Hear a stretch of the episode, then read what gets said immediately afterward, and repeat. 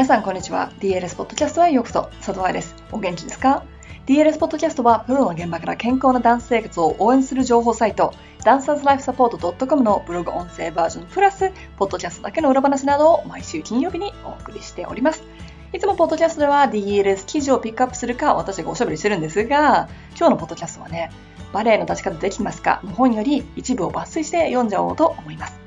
今年のポッドキャストを進めてますよね。ゲストが来たり、おしゃべりポッドキャストがあったり、何年も聞いてくれてる人たちがいるので、皆さんが飽きないようにちょこちょこと工夫してみたりしております。あ、音楽が変わったのは知ってますよね。過去のポッドキャストは iTune など皆さんがポッドキャストを聞いてくれているアプリで聞けるのですが、なんせ200エピソード以上ありますからね。携帯のスペースのために聞いたものは削除しているという方は YouTube からも聞くことができます。移動中でなくお家で洗濯とか掃除しながら聞きたい人は YouTube でダンサーズライフサポートを探してください。過去の Facebook ライブ、愛さんとティータイムも随時そちらにアップしているので、見逃しちゃった人も使いやすいかと思います。さてさて、今日は立ち方ブックの話でしたから、そっちに行きましょう。人体の仕事とは？と、関節の可動域とは？というコラムを読んでいきます。では、本文です。人体という言葉を聞いたことがない人はほとんどいないでしょう。人体は骨と骨を結ぶ紐の束のようなもので、関節を支えるというとても大切な仕事を受け持っています。筋肉のように動きを作るものではなく、サポートがお仕事なので、ほぼ弾力性がなく、簡単には伸びないようにできています。人体が長ければ、骨と骨を結んでいる紐が長いということで、その関節の可動域が広くなります。つまり、その関節の柔軟性があるということなのですが、いいことばかりではありません。生まれつき人体が長い骨格は安定しづらいため、しっかりと筋肉を鍛えて関節を守らなければ怪我につながってしまいます。体の柔らかいダンサーは他の人たちよりももっと筋肉を鍛えるようにしましょう。ダンサーの体は強く柔らかくなくてはいけません。どちらか一つではダメということを覚えておきましょう。関節の可動域とは？人体が長いと可動域が広がるというお話をしましたが、その可動域について一緒に考えてみましょう。可動域は関節が問題なく動くことが可能、可動な範囲、域を示します。つまり可動域を超えて動かしてしまうと怪我につながってしまいます。可動域を超えたことで起こる怪我の代表が脱臼です。関節が動く方向や範囲を超えてしまい、骨が本来ある関節の位置からずれることで起こる怪我です。また、ダンサーの多くにある甘く見られがちな捻挫も足首の可動域を超えたことで起こる症状と言えます。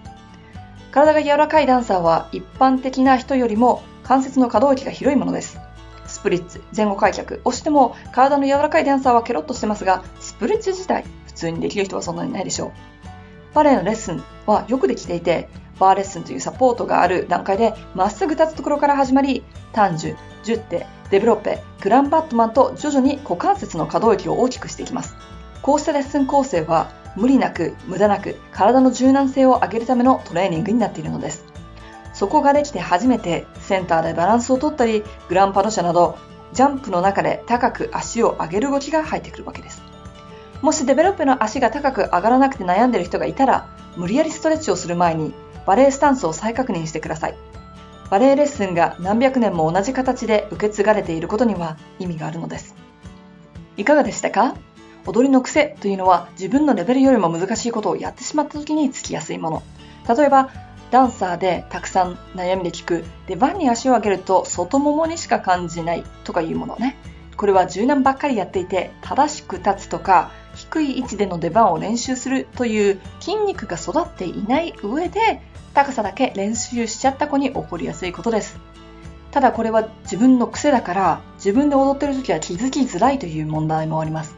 立ち方ブックが出たのは去年の8月ですから1年弱しっかりとここに書いてあるエクササイズを続けていたら体はすでに変わっているはず。